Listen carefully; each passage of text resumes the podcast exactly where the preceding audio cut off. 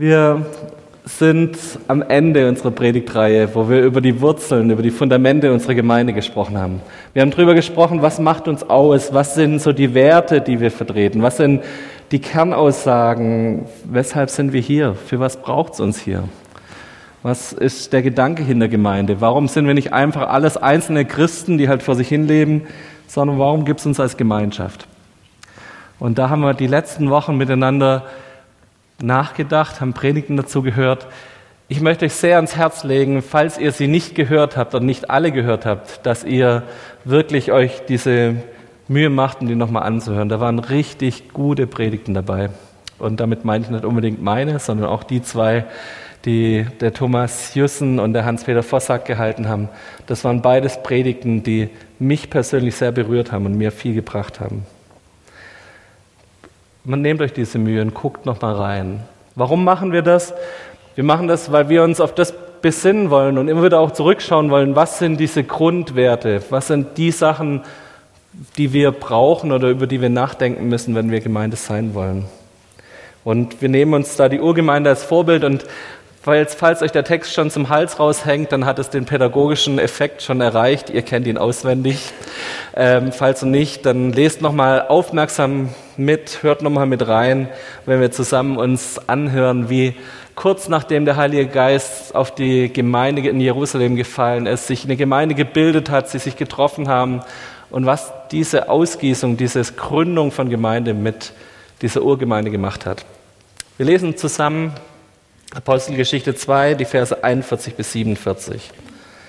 Als alle nun, die seine Botschaft bereitwillig annahmen, wurden getauft. Etwa 3000 Personen kamen an jenem Tag dazu. Sie hielten beharrlich an der Lehre der Apostel fest, an der geschwisterlichen Gemeinschaft, am Brechen des Brotes und an den gemeinsamen Gebeten. Jeden Einzelnen ergriff eine tiefe Ehrfurcht vor Gott, und durch die Apostel geschahen viele Wunder und außergewöhnliche Zeichen. Alle gläubig gewordenen aber bildeten eine Gemeinschaft und hatten alles gemeinsam. Wer ein Grundstück oder einen anderen Besitz hatte, verkaufte es und verteilte den Erlös an die Bedürftigen. Tag für Tag waren sie einmütig im Tempel zusammen, trafen sich in ihren Häusern zum Brechen des Brotes und zu gemeinsamen Mahlzeiten. Alles geschah mit jubelnder Freude und redlichem Herzen. Sie lobten Gott und waren im ganzen Volk angesehen. Täglich fügte der Herr solche, die gerettet wurden, ihrer Gemeinschaft hinzu. Das ist der Text, den wir uns zusammen anschauen und von dem wir zusammen ausgehen und sagen, guck mal hier, so, so lief es am Anfang. So war das, das Idealbild vielleicht ein bisschen. Wir wissen alle, das hat nicht ganz so lange gehalten. Also ein paar Kapitel weiter in der Apostelgeschichte lesen wir von Streit, weil ein paar Witwen sich unterversorgt gefühlt haben und bei allem Lehren und Beten dann doch es in der Organisation geknarzt hat. Kurz danach gibt es dann ein Apostelkonzil, wo sie sich tagelang in den Haaren waren und gestritten haben, gehören die Heiden jetzt dazu oder ist Jesus doch bloß für die Juden gekommen? Also es bleibt nicht ganz so harmonisch wie am Anfang, aber trotzdem sehen wir was und können vielleicht was lernen. Ich habe diese Woche eine Schulung gehabt in, in meiner Bibelschule in Berühra und in dieser Bibelschule wurde über den dreifachen Auftrag von Gemeinde geredet an ganz kleinen Thema. Und das möchte ich euch kurz nochmal zeigen. Gemeinde hat einen dreifachen Auftrag. Sie hat einen Auftrag nach innen, sie hat einen Auftrag nach außen und sie hat einen Auftrag nach oben. Und wir haben in den letzten Wochen schon über einzelne Aspekte davon geredet. Zum Beispiel der Innenaspekt.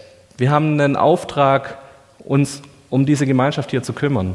Wir haben diesen Auftrag hier zu lehren, uns gegenseitig zu helfen, uns, zuzu, uns ja, in, in Gemeinschaft zu stehen. Sie hatten alles gemeinsam, stand jetzt gerade in dem Text hier. Es geht um Zurüstung, es geht um miteinander helfen, einander dienen, es geht um liebevoller Umgang. Darf ich erinnern an, den, an die Predigt von Thomas, weil er gesagt hat, das ist unser Markenkennzeichen, so die Liebe, dieser liebevolle Umgang untereinander. Daran soll uns die Welt erkennen. Genau. Es geht um auch hier innen ausgerüstet zu werden mit dem Heiligen Geist. Es geht um hier eine Gemeinschaft zu werden, wo wir durch die Taufe hineinkommen in die Gemeinschaft von, von Leuten, die das Gleiche glauben, das Gleiche bekennen. Das ist so dieser innere Auftrag von Gemeinde. Dann gibt es den Auftrag nach außen. Wir haben viel in den letzten Tag, Wochen gehört über, unseren, ja, über den Missionsbefehl, der uns sagt, hey, geh raus. Es geht um deinen Nächsten, um deinen Nachbarn. Es geht darum, dass du auch für ihn da bist, dass du Zeugnis bist für Jesus an deiner Arbeitsstelle, in deiner Nachbarschaft, in deinem Umkreis. Letzte Woche hat Klaus Peter darüber gesprochen, dass unsere Berufung neu geschärft werden muss und geschärft werden darf. Da, wo Dinge stumpf geworden sind, da, wo wir das Beil verloren haben, dass, dass wir wieder neu Gott bitten dürfen, dass er unsere Berufung schärft. Wir haben einen Auftrag. Wir sind aus einem gewissen Grund hier in dieser Welt. Und der Auftrag besteht nicht bloß dafür, dass wir da sind, sondern wir haben einen Auftrag, wo Gott uns rausschickt in diese Welt und sagt, hey, du hast ein Umfeld, wo du mich bekennen darfst, wo du von mir erzählen darfst. Wir haben auch über den Heiligen Geist geredet. Und auch hier, wir haben darüber geredet, dass die Geistesgaben, dass es was ist, eine Geistestaufe, die du hier in der Gemeinde erleben darfst. Aber ein Großteil der Gaben ist dafür da, dass du sie nach außen trägst. Ich hatte diese Woche ein Gespräch mit einem Missionar aus Marseille, der vom BFP ausgesendet wird, der erzählt hat, wie er in Marseille, in einer Stadt mit 80 Prozent muslimischen Bevölkerungsanteil, wie er dort missioniert. Er geht nicht hin und sagt, hey, ich möchte dir mal von Jesus erzählen, oder er baut nicht die Lautsprecheranlage da im alten Hafen von Marseille auf, sondern er geht rum und sagt, hey, er fragt Gott, er fragt den Heiligen Geist, was, was haben Leute für Nöte? Und er spricht Leute an und sagt, hey, ich glaube, dein Knie tut dir weh, darf ich für dich beten? Oder er geht zu Leuten und sagt, du, ich habe das Gefühl, dir geht es gerade in deiner Ehe nicht gut. Darf ich für deine Ehe beten? Und durch diese Geistesgaben, diese Gabe zu erkennen, was geht dem anderen, was, wo geht es ihm schlecht, diese Gabe auch für Heilung zu beten für Leute, dadurch wächst diese Gemeinde in einem riesigen Umfang. Die Gemeinde hat angefangen mit drei, vier Missionaren, die zusammen dahin gegangen sind. Sie haben mittlerweile sieben Standorte rund um Marseille und teilweise auch schon ins Elsass rein wo ich denke, wow, da ist doch dieses Natürliche, da gehören die Geistesgaben hin. Da, dafür hat Gott uns ausgerüstet. Ich glaube, dass wir nicht die Geistesgaben haben, damit wir uns hier damit hier irgendwie größer machen und so, wer hat noch mehr Geisterunterscheidung, wer hat hier noch größere Worte der Erkenntnisse, sondern es geht, dass wir damit Leuten dienen können, damit ihnen da Gott begegnet. In unserem Text gerade stand drin, dass durch die Apostel und dass durch die Apostel viele Wunder geschahen und sie dadurch im ganzen Volk bekannt waren. Ich würde mir wünschen, wir kommen da wieder hin. Das ist dieser Auftrag nach außen. Und ich hoffe, wir haben in den letzten Wochen ein bisschen euer Herz neu geweckt dafür. So, hey, es geht nicht bloß um uns als Gemeinde, sondern es geht um unser Umfeld. Ich möchte heute auf diesen letzten Aspekt noch ein bisschen eingehen. Das ist dieser Aspekt nach oben. Nach oben meint, wir sind als Gemeinde nicht nur für uns da und für unser Umfeld, wir sind nicht bloß als Gemeinschaft da, sondern wir sind vor allem da, um Gott groß zu machen. Wir haben einen Auftrag nach oben. Wir haben ein priesterliches Amt. Wir haben diesen Auftrag, Gott zu erheben mit dem, was wir tun, mit unserem Leben, aber auch mit unseren Gottesdiensten wir treffen uns hier nicht zu Gottesdiensten in erster Linie, weil es uns gut tut, sondern weil wir Gott erlebt haben und weil wir Gott preisen wollen, weil wir ihn erheben wollen, weil wir ihm Ehre geben wollen mit unserem Leben, mit unseren Taten, mit unseren Worten. Und über den Text oder über die Stelle möchte ich heute am Anfang der Predigt reden. Ich werde nachher noch so eine Art Zusammenfassung machen von den Themen, die wir jetzt die letzten fünf, sechs Wochen hatten. Aber lasst uns erst auf diesen Aspekt nach oben schauen. 1. Korinther 6, 19 und 20. Samuel, habt ihr denn vergessen, dass euer Körper ein Tempel des Heiligen Geistes ist? Der Geist, den Gott euch gegeben hat, wohnt in euch und ihr gehört nicht mehr euch selbst. Gott hat euch als sein Eigentum erworben. Denkt an den Preis, den er dafür gezahlt hat. Darum geht mit eurem Körper so um, dass es Gott Ehre macht.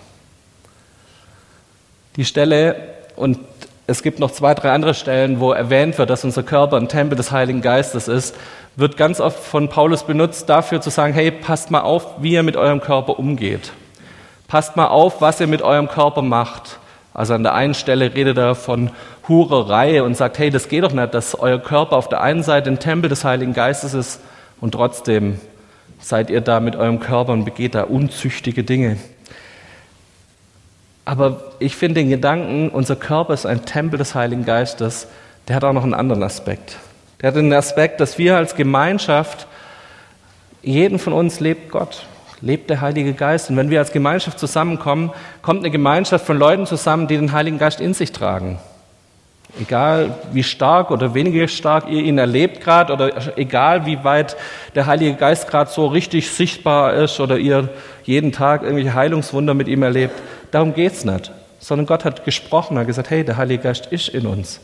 Dem Moment, wo wir unser Leben Jesus übergeben haben, wohnt er in uns, hat einen Platz in unserem Herzen, lebt in unserer Gemeinschaft auch. Und wenn wir zusammenkommen, kommt immer auch ein Stück von Gott zusammen. Kommt immer auch was Göttliches miteinander, verknüpft sich. Und wir als Gemeinschaft können diesen, diesen lebendigen Tempel, diesen lebendigen Tempel nachempfinden, was es bedeutet für uns. Wir gehören ihm und wir dürfen erleben, was es bedeutet, wenn er in unserer Mitte ist. Was bedeutet das? Ich glaube, das bedeutet ganz praktisch, dass wir immer wieder mal von unseren Streitigkeiten und den Themen, wenn es in Beziehungen bei uns in der Gemeinde knarzt und Dinge da drin stehen, dass wir immer wieder auch mal davon weggucken dürfen. Und immer wieder mal drauf gucken dürfen, wo ist, wo ist Gott in dem anderen? Auch er ist ein geliebtes Kind. Ich bin geliebt, er ist geliebt von Gott. Und wir dürfen zusammen immer wieder mal entdecken, wo ist dieses göttliche Momentum, wenn wir zusammenkommen. Manchmal haben wir unseren Blick so auf das Negative gerichtet, dass wir das nicht mehr merken. Manchmal haben wir unseren Blick so auf das Praktische gerichtet, dass wenn wir als Dienstbereiche zusammenkommen, dass es nur noch Dienst ist und nicht mehr diese Begegnung ist. Hey, hier lebt Gott unter uns. Hier ist Gott aktiv in dem Moment, wenn wir uns treffen. Ich würde mir wünschen, dass wir uns das wieder bewusster machen, dass wenn wir uns zu Hauskreisen treffen, wenn wir uns hier zum Putzen Samstagmorgens treffen, dass wir wieder mehr spüren, hier ist Gott unter uns. Wenn ich jemand von euch in der Stadt treffe, dann ist es nicht bloß schön, dass ich euch sehe, sondern da kommt auch Gott zusammen. Da lebt Gott mitten unter uns. Und ich glaube, das ist wichtig, dass wir das immer wieder erkennen.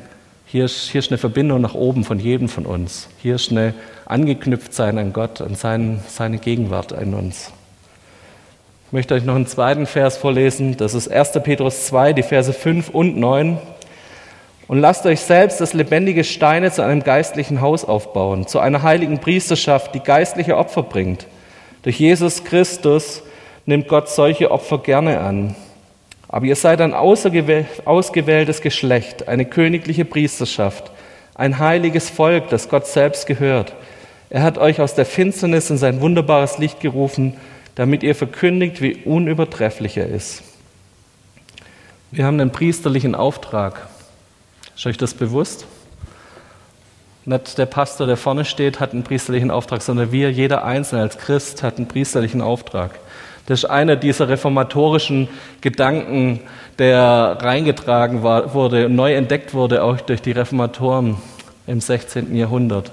So, jeder von uns ist König und Priester. Jeder hat einen priesterlichen Auftrag und hat den Auftrag, Gott zu ehren mit seinem Leben. Gott hat uns zusammengefügt zu einem geistlichen Haus. Er hat uns einen Auftrag gegeben, dass wir heilige Opfer bringen. Ich glaube, jeder ist sich bewusst, was es im Alten Testament bedeutet. Da hätten wir jetzt hier den Ochsen reingeführt, ihm abgestochen, sodass alles Blut rausläuft, hätten dann das Fett auf dem einen Altar verbrannt, das Blut über den anderen Altar gespritzt, das Fleisch hätten die Priester zum Essen bekommen. Ähm, das ist so ein bisschen die alttestamentliche Version. Und dass die nicht mehr ganz gedacht sein kann, ähm, ist, glaube ich, jedem klar. Ich weiß, wir haben ein paar Veganer hier im Raum. Ähm, euch zuliebe gibt es da jetzt mittlerweile eine andere Lösung. Was heißt es heutzutage, Opfer zu bringen? Ich glaube, dass eins unserer Arten, Opfer zu bringen, ist zum Beispiel, dass wir Lobpreis machen. Dass wir zusammenkommen als Gemeinde und unser Herz Gott gegenüber ausdrücken, ihm Dank sagen. Wir brauchen es nicht, wir haben es nicht mehr nötig, dass hier Blut fließen muss, dass sich was sterben muss für uns. Wir brauchen es nicht mehr weil Gott es für uns getan hat. Jesus ist für uns gestorben. Es ist genug Blut für uns alle geflossen. Aber wir haben dieses Vorrecht, dafür Danke sagen zu dürfen. Und das ist unsere Aufgabe. Im letzten Monat war Valentinstag.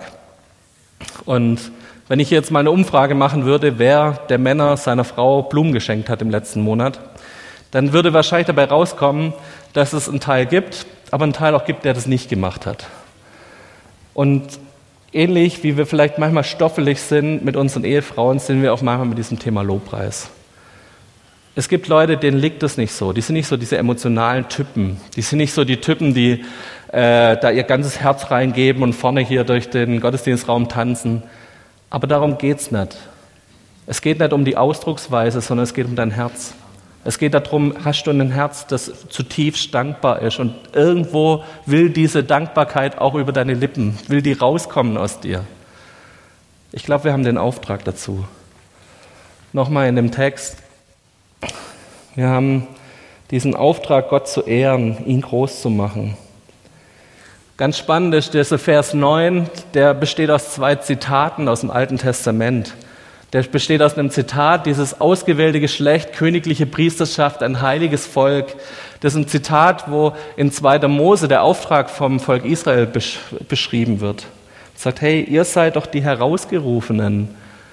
Dieses Ausgewählte, dieses, dieses Wort, das ist das gleiche Wort, was auch Ekklesia bedeutet. Das ist dieses Wort, das für Gemeinde im Neuen Testament benutzt wird. Die Herausgerufenen, die Gott gerufen hat. Wir haben vorher den Vers vom Hans gehört, der da auch genau reinpasst. Gott hat uns gesucht und uns gerufen und hat uns gefunden.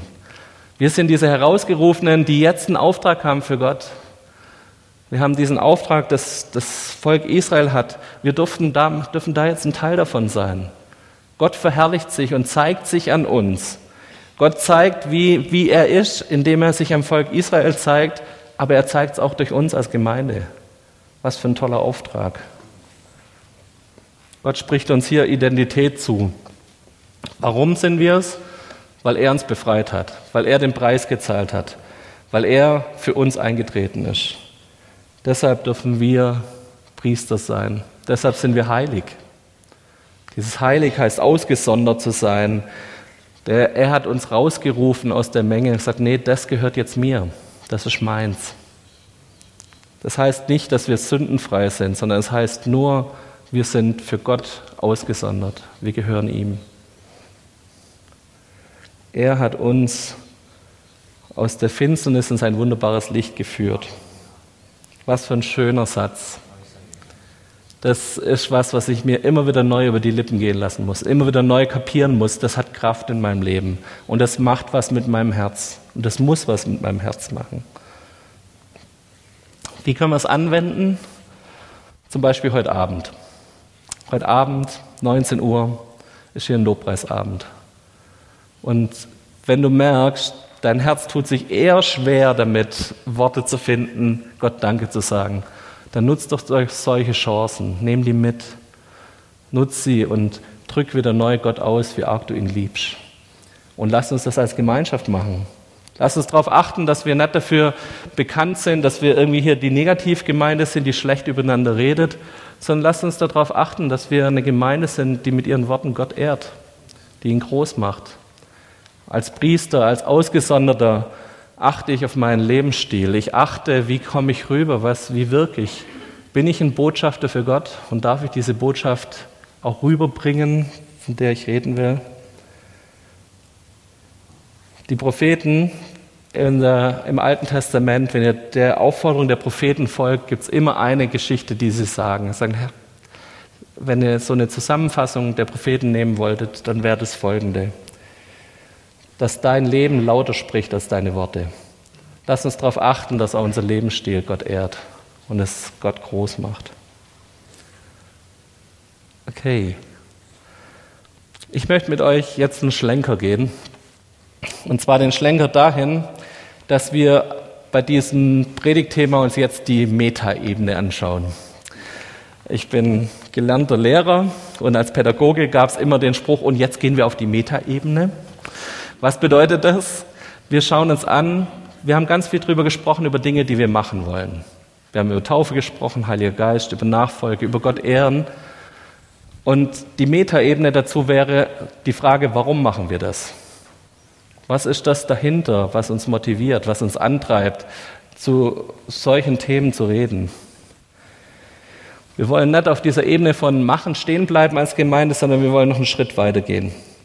Es gibt einen berühmten Spruch, der kommt eigentlich aus der Ökonomie, wird aber auch im Gemeindebau ganz oft angewendet.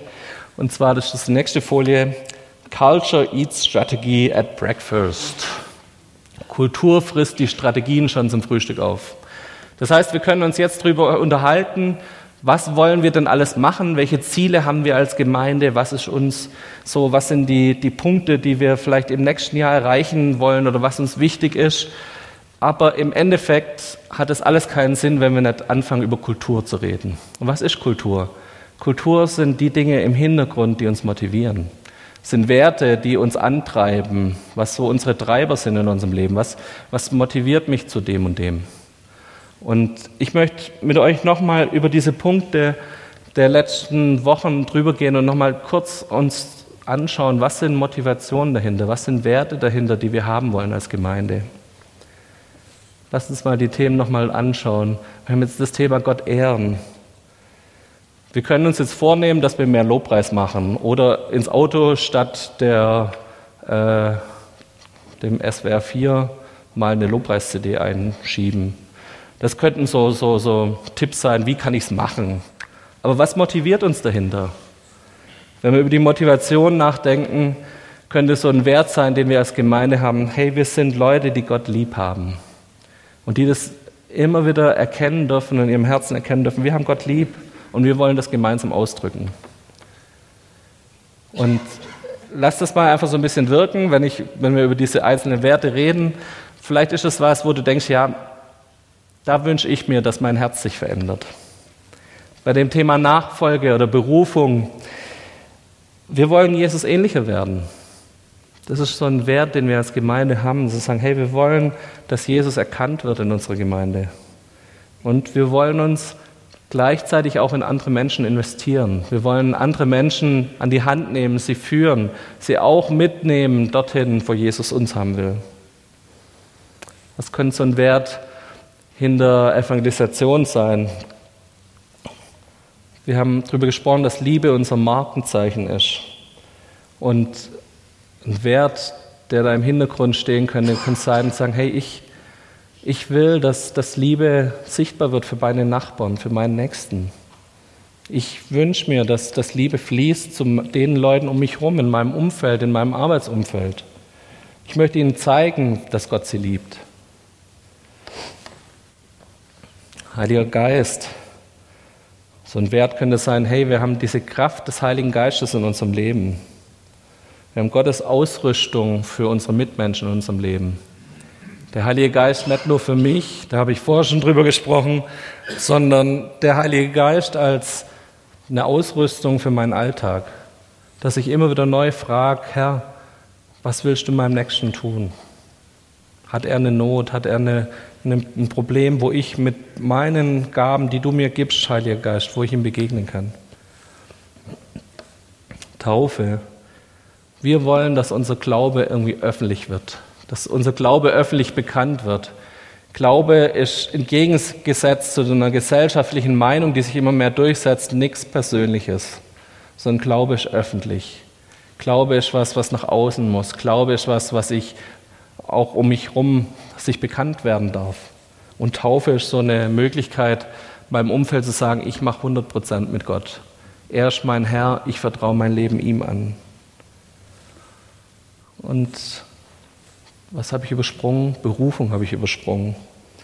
Gott hat eine Aufgabe und für die Aufgabe hat er uns geschaffen. Gott hat eine Aufgabe und ich darf sie ergreifen und ich darf wieder neu nachfragen, Herr, für was hast du mich erschaffen? Wo willst du mich benutzen? Wo willst du mit mir gehen? Warum machen wir so eine Serie? Wir machen sie, damit sich unser Profil als Gemeinde schärft. Aber wir machen sie auch, damit dein persönliches Profil als Christ sich schärft. Dass du Möglichkeiten hast, darüber nachzudenken, so wo, wo ist mein Leben vielleicht von dem weggerutscht, von dem, wo, wo Gott Werte gelegt hat und wo er gesagt hat, hey, das sind Dinge, die wünsche ich mir für dich, für dein Leben. Ich weiß nicht, ob es eins, eins dieser Punkte jetzt gibt, die vielleicht dich angesprochen haben, wo du merkst, das sind Stellen, wo Gott vielleicht neu was auch in dir wecken will ähm, wo er neu was in dich reinlegen will, dir neu auch zeigen will, guck mal da, da sind Dinge vielleicht auch eingeschlafen. Oder so wie der Klaus-Peter Vossack das letzte Woche betont hat, weil er gesagt hat, hey, da sind Dinge stumpf geworden in deinem Leben. Und auch da gilt dieser Aufruf, Gott will das wieder schärfen in dir. Gott will Dinge nochmal neu in dir anstoßen und neu dir auch helfen, dass du an diesen Schleifstein gehst und diese Axt wieder neu schärfst. Gott ist es, der in dein Leben reinspricht und dir neu sagt, hey, guck mal, hier gebe ich dir wieder ein Profil und hier gebe ich dir wieder ja, einen Wert mit, der dein Leben prägen darf. Ich würde mir wünschen, dass wir uns jetzt eine Zeit nehmen, wo du einfach nochmal Gott neu fragst und sagst, hey, wo, ist, wo an diesen Punkten will er mit dir arbeiten? Wo will er dich schärfen? Gucke nochmal über diese Punkte drüber und formuliere diesen Wunsch an Gott ganz persönlich in einem stillen Gebet. Ich würde gern in einem Gebet für uns, aber auch für uns als Gemeinde abschließen. Ich lade dich ein, steht mit mir auf. Lass unsere Augen schließen, uns vor Gott konzentrieren. Gott, wir kommen neu als Einzelpersonen vor dich. Und wir sagen dir neu, Herr, wir wünschen uns, dass du unser Leben benutzen darfst, dass du mit deinen Werten in unser Leben hineinsprechen darfst und dass du Dinge in uns wieder neu schärfen darfst.